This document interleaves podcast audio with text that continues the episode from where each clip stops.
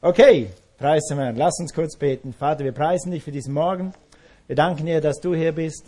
Die größte Ehre, die wir haben können, Jesus, dass du hier bist, wenn wir hier sind. Und du hast uns versprochen, dass du da bist, wenn wir in deinem Namen zusammenkommen. Und wir erwarten jetzt, dass du zu jedem Herzen sprichst, zu jeder Seele und dass jeder etwas mitnimmt aus dieser Predigt. In Jesu Namen. Amen. Amen. Gut, ich habe heute eine Kette mitgebracht. Ihr müsst ihr euch ein bisschen schwerer vorstellen. Da hat es keine so schweren gehabt, da habe ich einfach eine symbolische genommen. Das ist eine Kette. Was kann man mit einer Kette machen? Nicht mit der, aber was kann man mit einer Kette machen? Kjell? Was absperren. Das ist gut. Man könnte hier absperren, dann kommt ihr nicht zu weit nach vorne. Dann könnt ihr euch hier. Ja, gut. Was noch? Jemand fesseln. Jemand fesseln. Du bist ein ganzer Schlauer. Komm, dann machen wir das mal. Josh, wo bist du? Komm, bring mal einen Stuhl. Vincenzo, bring mal deinen Stuhl. Setz dich mal auf den Stuhl. Tu mal den Josh fesseln. Komm, zuerst, die, zuerst, die, zuerst vorne.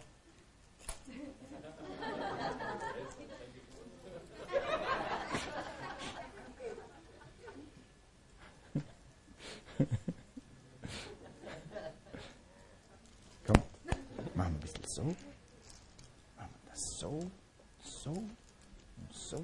Und den Rest tust du ihm rum und um den Stuhl rum. Komm, komm, so, so, so, so.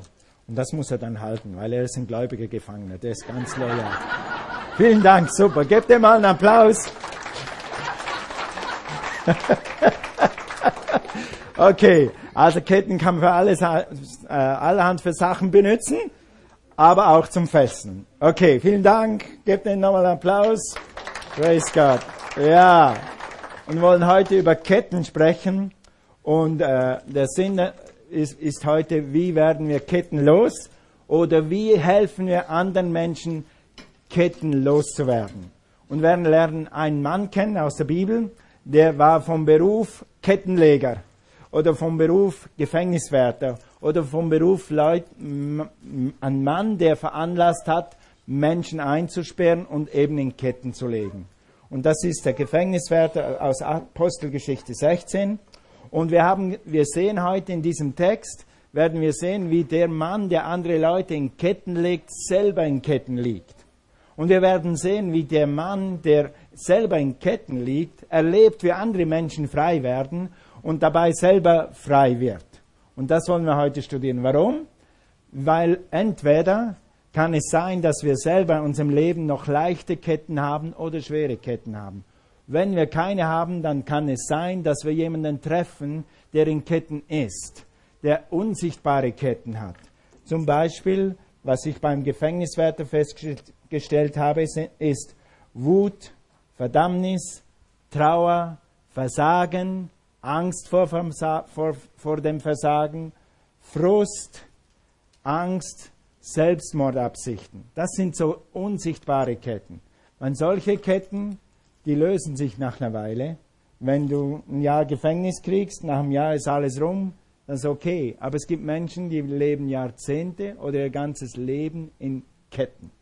Deshalb wollen wir heute studieren im Wort Gottes, wie werden wir Ketten los und wie können wir andere Leute von Ketten lösen. Ich brauche mal deinen Ständer. Ich fessle jetzt deine deine Anlage hier, damit ihr euch an die Ketten erinnern könnt. Hält nicht. Okay, gut, lass uns mal gehen zur Apostelgeschichte 16.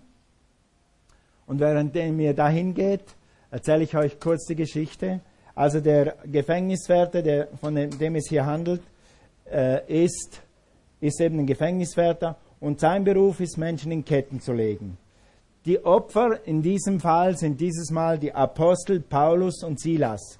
Sie sind Opfer von irgendeiner Verleumdung oder Verschwörung und dieser Gefängniswärter hat den Auftrag, diese Menschen in Ketten zu legen oder eben Silas und Paulus in Ketten zu legen. Sie werden dann in Ketten gelegt. Grund für die Ketten sind nicht etwa Drogen, nicht etwa Raub oder Finanzamtbetrug oder sowas, sondern sie haben jemandem etwas Gutes getan. Erste Predigt, Hast du schon mal leiden müssen dafür, dass du jemand etwas Gutes tust? Hast du schon mal gelitten dafür, dass du jemandem helfen wolltest? Hast du schon mal gelitten dafür, weil du etwas Gutes im Sinn hattest? Ich schon. Wer hat das schon mal erlebt? Du wolltest was Gutes tun oder hast was Gutes getan und dann hat man schlecht über dich geredet. Ja, also solche unsichtbaren Ketten und sichtbaren Ketten. Also der Grund für die Ketten von Paulus und Silas war, dass sie eine Frau befreit hatten von Dämonen. Also eine Frau, die selber gebunden war vom Teufel, die haben sie mit Gebet freigelegt und freigesetzt. Dank dafür Ketten. Und dann heißt es hier in Apostelgeschichte, wir lesen Apostelgeschichte 16, Vers 25, die Fortsetzung dieser Geschichte. Wie ergeht es nun Paulus und Silas im Gefängnis? Im Gefängnis so heißt es hier in Apostelgeschichte 16, Vers 25, es war gegen Mitternacht, als Paulus und Silas und Gott mit Lobliedern priesen. Die anderen Gefangenen hörten zu. Plötzlich bebte die Erde so heftig, dass selbst die Grundmauern des Gefängnisses erschüttert wurden. Gleichzeitig sprangen alle Türen auf und von allen Gefangenen fielen die Ketten ab. Sag mal ab. Sag mal Ketten ab. Mach mal so. Mach mal so. Ketten ab. Okay. Praise God. Worüber hat der Pastor gepredigt? Ketten ab. Genau. Und zwar für uns und für andere. Zweiseitig. Also das ist eigentlich die dunkelste Stunde in der Predigerkarriere von Paulus und Silas. Jetzt hatten sie gerade eine Manifestation des Heiligen Geistes, haben diese Sklavin befreit von ihren Ketten und im nächsten Moment finden sie sich im Gefängnis wieder. Dank dem Wunder an dieser Frau sind sie im Gefängnis, liegen sie jetzt in Ketten. Ich kann Silas im Gefängnis so richtig hören. Also Silas sagt zu Paulus, Paulus, warum musstest du unbedingt diesen Dämon binden?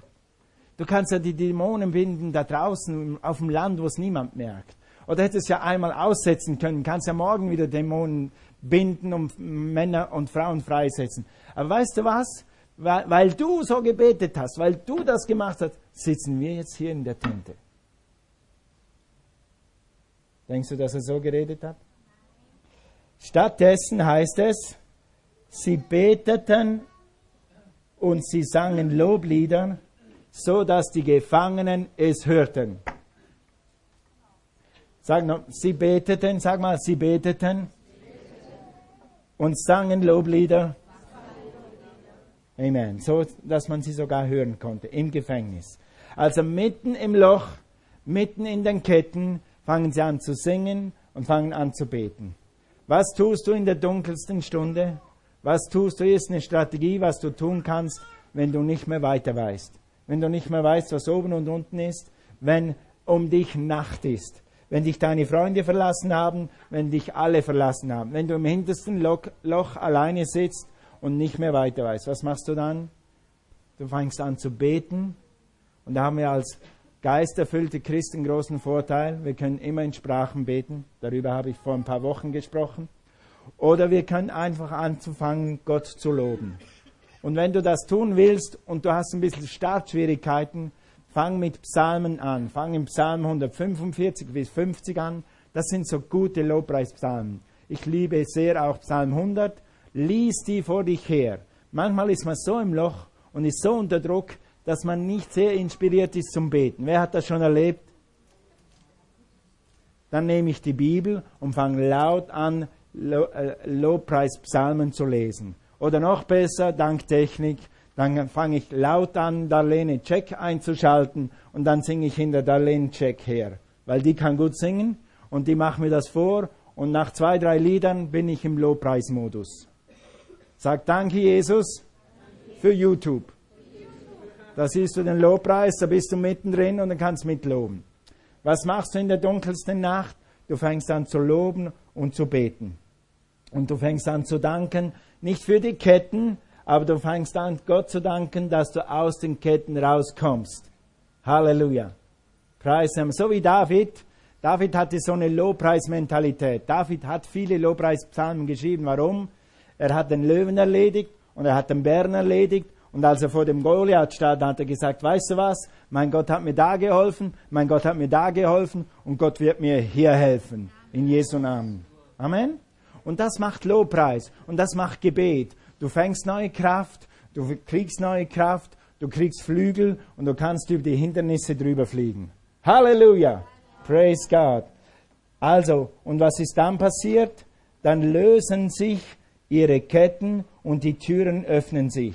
Kein Elektromotor, kein Smart Home, keine Automatik, das ist himmlische Automatik. Wenn du anfängst zu preisen und anfängst Gott zu danken, dann lösen sich die Türen per himmlischer Automatik. Dann lösen sich die Ketten per himmlischer Automatik, per himmlisches Netzwerk. Da brauchst du kein WLAN, da brauchst du keine Elektromotoren. Gott macht das. Amen. Also, durch Lobpreis kannst du deine eigenen Ketten sprengen. Hast du Wut, hast du Frust, bist du enttäuscht, hast du einen Fehler gemacht, dann fang an, Gott zu preisen. Und dann folge einfach, ganz einfach der Instruktion des Heiligen Geistes oder folge der Instruktion dem Wort Gottes, was zu tun ist. Egal, ob du Gott anfängst zu preisen im Keller, zu Hause, auf dem Fahrrad, im Autobus, ja, im, im Bus selber. Viele Leute haben ja heute die Stöpsel im Bus drin. Und wenn du dann ein bisschen innerlich dein, deine Zunge bewegst, dann kannst du sogar Gott Lobpreis haben im Bus, im öffentlichen Verkehr. Du musst ja nicht laut schreien, das kannst du innerlich machen. Der Rest kommt dann über die Hörer. Okay, also unsichtbare Ketten. Und geh mal zu Vers 27. Wir bleiben heute ziemlich bei diesem Text. Kannst einfach mit mir mitfolgen. Apostelgeschichte 16, Vers 27. Der Gefängnisaufseher fuhr aus dem Schlaf hoch. Muss dir die Situation vorstellen. Äh, es rumpelt, es knattert. Unser Lobpreis war gut heute Morgen, aber ich habe noch kein Erdbeben gesehen. Gott sei Dank. Ich weiß ja nicht, wie stabil dieses Gebäude ist. Aber du musst dir vorstellen, das ganze Gefängnis bebt, die Türen fliegen auf, die Gefangenen springen hoch, die Ketten aller sind weg. Wo gehen die Gefangenen hin, wenn die Türen offen ist und die Ketten sind weg? Was würdest du machen? Du sitzt schon seit 15 Jahren im Gefängnis oder seit 12 Jahren, du hast 25 Jahre gekriegt, du bist echter Mörder und jetzt, heute, weil die zwei Apostel da singen, gehen die Türen auf, die Ketten sind weg. Der Gefängniswärter schläft noch. Was würdest du machen? Was könnte man jetzt machen? Die, Gefäng die Ketten sind weg, die Türen sind offen. Psch, weg. Aber so schnell wichtig die Füße tragen. Und natürlich ist der Gefängniswärter so erwacht, ah, die Türen auf, die Ketten weg, wo sind meine Gefangenen? Okay? fuhr aus dem Schlaf hoch, und als er die Türen des Gefängnisses offen sah, zog er sein Schwert und wollte sich töten. Warum? Warum? Ja, sag Jel. Genau, eins, ja, das ist ein gutes, weil er sich geschämt hat. Ein Gefängnisaufseher ist dafür da, dass er guckt, dass die Türen zu sind und dass die Gefangenen da bleiben. Und dann hat er jetzt gemerkt, und das war nicht so ein leichtes System. Da, da gibt es nicht zuerst, in diesem System damals gab es nicht zuerst eine Untersuchungskommission. Mal gucken, warum die Türen aufgegangen sind, warum, warum sind es die Gefangenen weg. Und da geht es vier Jahre bis zur Aburteilung. Damals war, wenn der Gefängniswärter nicht auf seine Gefangenen aufpasst, dann kommt halt er dran, dann wird er ein Kopf kürzer. Und ich weiß, dass er wusste, oder ich weiß, dass die, diese Gedanken ihm in einer Zehntelsekunde durchs Hirn durchgingen. Ja? Also, das, das, das, jetzt kommen zu den Ketten, die sich gelöst haben, deinen Gefangenen. Jetzt kommen wir an die Ketten, die unsichtbaren Ketten von diesem Gefängniswärter. Und da könnten zum Beispiel eben sein, dass er sich geschämt hat. Hast du dich schon mal geschämt? Du brauchst keine Hände heben. Hast du irgendwas, hast du irgendwas gemacht und hast gesagt, warum habe ich das gemacht? Ich muss mich so schämen. Darüber redet man da draußen nicht mehr so, aber die Scham ist trotzdem da. Das ist ein sehr gutes. Das ist eine, das ist eine Kette, das ist ein inneres Gefängnis. Irgendwelche Schande, irgendwelche Schmach zu Recht oder zu Unrecht. Also er will sich selber töten, er hat Selbstmordabsichten. Er ist verzweifelt. Was denkt der Gefängniswärter? Was passiert mit mir? Die Gefangenen sind weg. Katastrophe. Das ist mein Job.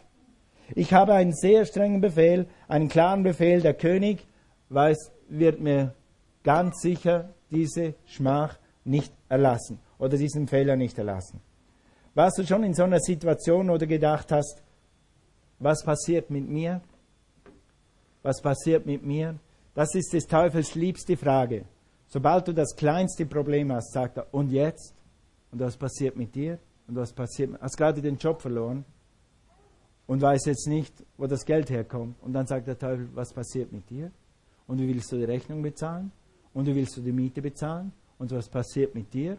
Und was passiert dann mit deiner Familie? Und was passiert dann mit deinen Kindern?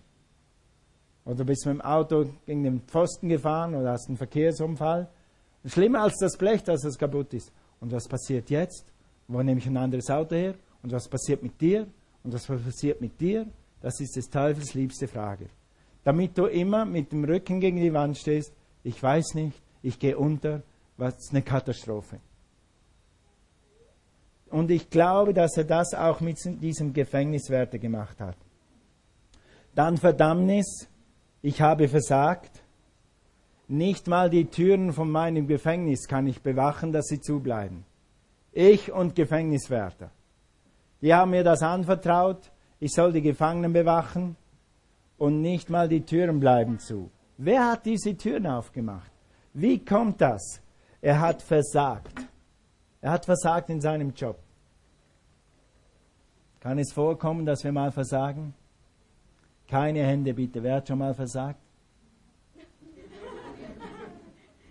Ja, gut. Die Jüngsten sind die Ehrlichsten. Nein, ich habe ja gesagt, wir sollen die Hände nicht heben. Hast du schon mal versagt? Hast du dir gefragt, wie konnte mir das passieren? Hast du Gefühle gehabt, ich genüge nicht? Ich hatte in meinem Leben selbst Mordabsichten, weil ich das Gefühl hatte, ich habe versagt. Ich habe versagt, ich habe versagt, ich habe versagt.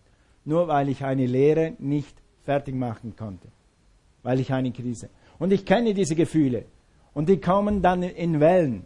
Und je länger du sie wellen lässt, umso mehr Wellen werden sie. Bei mir war das so stark, bis ich am Schluss nicht mehr schlafen konnte, bis ich am Schluss wirklich Selbstmordabsichten hatte. Und genau das hat der Gefängniswärter auch.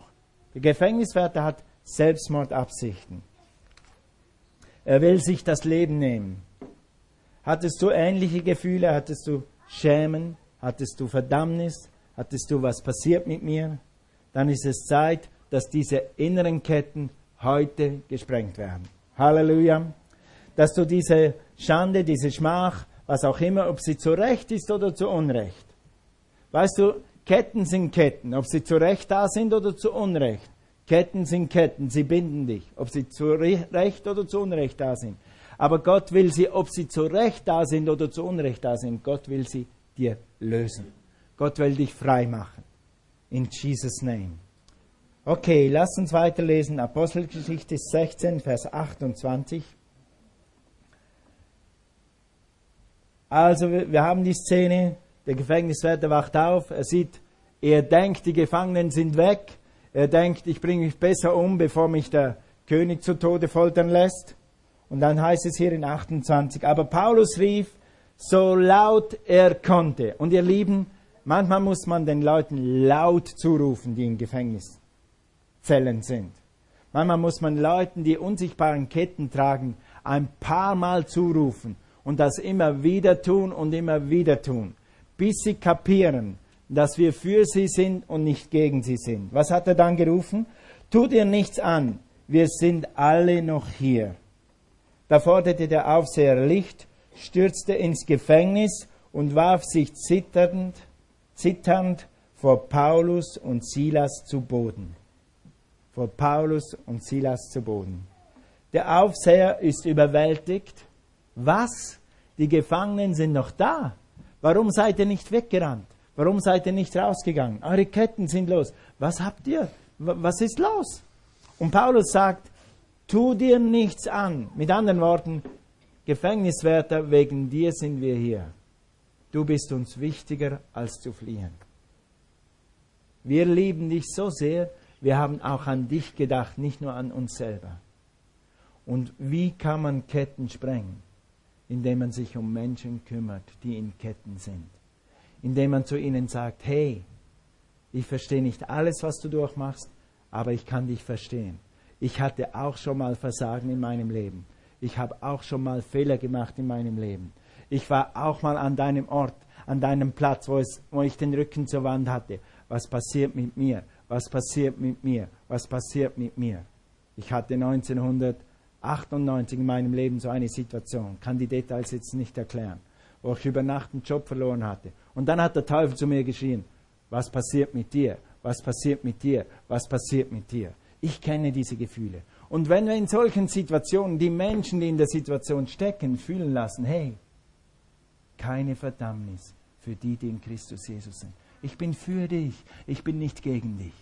Paulus sagt, hey Gefängniswärter, du hast uns eingesperrt, du hast uns die Ketten angebunden, Jesus hat sich frei gemacht, deine können auch frei werden.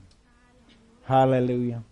Halleluja. Eigentlich ist es nichts anderes, als was wir letzten Sonntag angeschaut haben. Die Liebe des Retters hat triumphiert. Die Liebe Gottes in so einer Situation mitgeteilt. Jetzt schau, was passiert. Der Aufseher ist total überwältigt. Das Gefängnis hat gebebt. Die Gegenwart Gottes ist hier. Die Autorität der Apostel und dazu noch die Liebe der Apostel. Paulus hätte sagen können, Hä, Gefängniswärter, hä? Du hast uns angebunden, jetzt schwitzt du. Guck mal, all die Gefangenen sind frei. Wir müssen jetzt nur da rausgehen. Die Türen sind immer noch offen. Deine Soldaten sind noch wie gelähmt. Wir marschieren jetzt weg. Jetzt kriegst du weiche Knie. Und übrigens, Gefängniswärter, wenn dein Vorgesetzter kommt, versuche mal zu erklären, wie das geht. Dein Chef kommt und sagt, hey, Gefängniswärter, alle Türen sind offen. Die Gefangenen sind weg. Wo sind die Gefangenen? Warum sind die Türen offen? Und dann sagst du zu ihm, ähm, ähm, wir hatten Erdbeben diese Nacht und die Gefangenen sind einfach so weggelaufen. Aha, ja. Dann sagt der König, der Vorgesetzte, der Obergefängniswärter, sagt, kann ich verstehen, manchmal gibt es Erdbeben und manchmal gehen die Türen auf und manchmal laufen die Gefangenen weg. Ja, kann ich verstehen. Okay, mach mal zwei Wochen Urlaub auf Hawaii und dann machen wir wieder weiter. Das hätte Paulus auch sagen können. Paulus hätte die Situation ausnutzen können und sagen, hey, weißt du was, mein Gott ist so stark, du kannst mich nicht binden. Ciao, Bambino. Wir sind dann hier raus. Stattdessen sagt er, tu dir selber nichts an, wir sind immer noch hier. Es gibt Hoffnung, es gibt Hoffnung, hey, verdamm dich nicht, verurteile dich nicht, wir sind hier. Und jetzt werden wir mit Gottes Hilfe diese Situation lösen.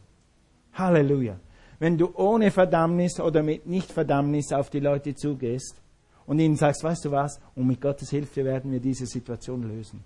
Mein Gott, der mir geholfen hat, wird dir helfen. Dann wird sich sogar der Gefängniswärter zu Jesus wenden. Oder sogar deine strengsten und engsten und schlimmsten Feinde. Sag mal Amen. Amen. Also, tu dir selbst, wenn du im Glauben stehst und in Liebe auf deine Feinde zugehst, wird sich die Situation aller ändern. Deine Feinde können deine Freunde werden. Sie können aus ihrem Gefängnis herauskommen. Sie können in ihre unsichtbaren Ketten loswerden. Es liegt an dir. Versuche dich in die Lage der Leute zu versetzen. Frage dich, was würde Jesus tun? Was würde Liebe tun? Liebt Jesus diesen Gefängniswärter? Hat dieser Gefängniswärter vielleicht geflucht, hat er Leute eingesperrt, zu Recht oder zu Unrecht, hat er Menschen getortert, Menschen äh, gefoltert, danke. Ja, hat er. Ist Gott gegen ihn? Nein, ist er nicht. Gott ist für ihn, er ist gegen die Sünde, aber er ist für den Mann. Dann kommt in diesem Text die große Wende. Jetzt auf einmal in Apostelgeschichte 16, Vers 29, da forderte der Aufseher Licht, stürzte ins Gefängnis und warf sich zitternd vor Paulus und Silas nieder. Stell dir mal das vor. Jetzt warst du gerade noch der Gefangene und jetzt mit einem Schlag und Gottes Wirken kniet der Gefängniswärter vor den Gefangenen. Wie geht das? Mit Gottes Kraft und Gottes Liebe. Mit Gottes Kraft und Gottes Wunder und Gottes Liebe. Auf einmal sind die Gefangenen die Regierenden durch Gottes Kraft. Nun kommt eine Wende in das Leben des Gefängnisaufsehers. Er erkennt, Paulus ist hier, die Gefangenen sind hier, obwohl die Türen offen sind, ihre Ketten los sind, sie retten sogar mich. Die interessieren sich sogar jetzt in dieser Situation, wo sie rauslaufen könnten, wo sie gelitten haben, immer noch für mich. Was sind das wohl für Menschen, die so reagieren? Die normale Reaktion wäre, hey, wir sind fertig mit dir, Gefängniswärter. Wir sind froh, dass wir los sind. Wir sind schon aus Jerusalem draußen. Wir sind schon in, nach Libanon geflüchtet. Eigentlich sind wir schon in China angekommen, weit weg von dir. Nein, tu dir selbst nichts an. Wir sind immer noch hier. Und diese Liebe und diese Kraft Gottes und dieses Wunder der Liebe überzeugt diesen Gefängniswärter. Lies mal 30. 30. Dann führte er sie heraus und fragte, ihr Herren. Jetzt waren sie seine Gefangenen und jetzt heißt es auf einmal, ihr Herren, ihr Noblen. Wart mal an, bis deine Feinde zu dir sagen, ihr Herren, ihr Damen, was soll ich jetzt tun? Praise the Lord. Sag mal Halleluja. Praise God. Was muss ich tun, um gerettet zu werden? Was für eine Frage. So eine Frage kannst du mir jeden Tag stellen. Ich hätte gern, dass jeden Tag jemand Neuer mir diese Frage stellt. Pastor, was kann ich tun, um gerettet zu werden? Und nicht ihr, ihr seid ja schon, aber die da draußen sind. Amen. Was kann, ja, auf diese Frage habe ich gewartet. Siehst du, zuerst Liebe, zuerst Dienst, zuerst kümmern und dann kommt die Frage, wie kriege ich deinen Gott? Halleluja. Weiter. Sie sagten, glaube an den Herrn Jesus, dann wirst du gerettet und deine ganze Familie. Praise God. Gefängniswärter, wir haben nicht nur einen guten Plan für dich, wir haben einen guten Plan für dich und die ganze Familie. Vielen Dank. Nimm mal die Kette und fessle dieses, dieses Ding daher. Vielen Dank. Okay, also gerettet heißt, so ist so ein biblisches Wort, das wir vielleicht heute nicht mehr verstehen. Aber das heißt befreit, beschützt, geheilt. Es geht mir gut, also gerettet ist, dann bin ich in trockenen Tüchern, dann bin ich auf sicherem Land. Ich bin gesund, ich habe einen gesunden Verstand.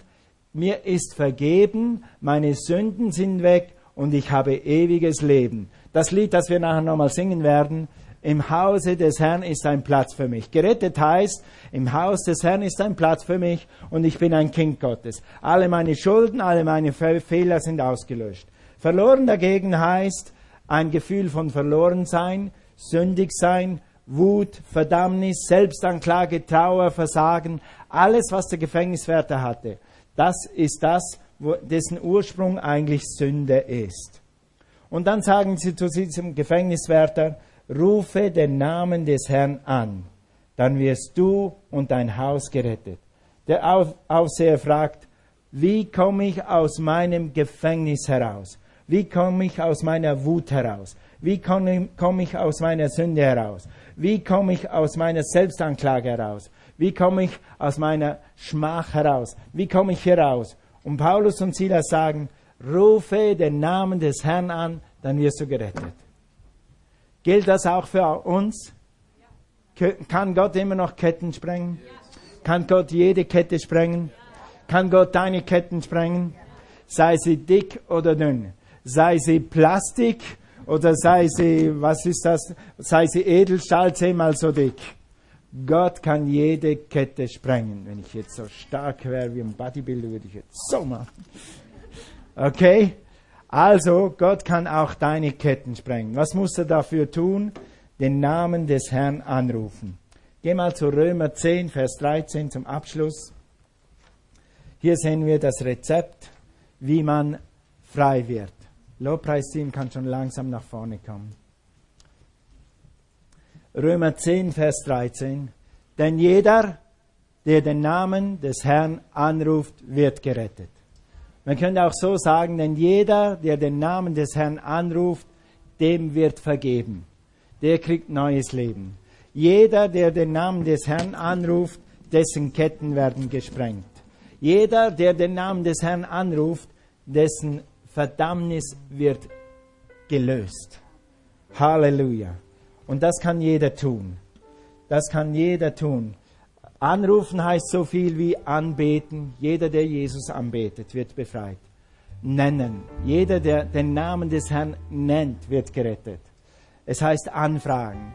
Jeder, der Gott bittet, dass er ihn von Sünden und Wut und Trauer und Schmach befreit, der wird frei werden. Jeder, der den Namen des Herrn bekennt, das sind alles die gleichen Worte, das steckt hinter diesem Wort anrufen, wird frei werden. Ich habe schon angetönt, ich hatte so eine Verzweiflung vor, vor vielen Jahren. Ich hatte einige Situationen in meinem Leben schon, wo ich mit dem Rücken zur Wand war. Und Gott hat mich immer rausgeholt. Aber die größte war vor, vor ein paar Jahrzehnten schon bald. Und das war damals, als ich bei der Bahn angestellt war. Ich hatte Ängste, ich hatte Selbstanklage. Ich fühlte mich als Versagen, weil ich dies, diese, dieses Fach diese, dieser Bahnangestellte, diese Lehre, war für mich zu technisch, zu anspruchsvoll. Dann kamen noch ein paar familiäre und andere Umstände dazu. Und dann kam ich wirklich in eine starke Depression.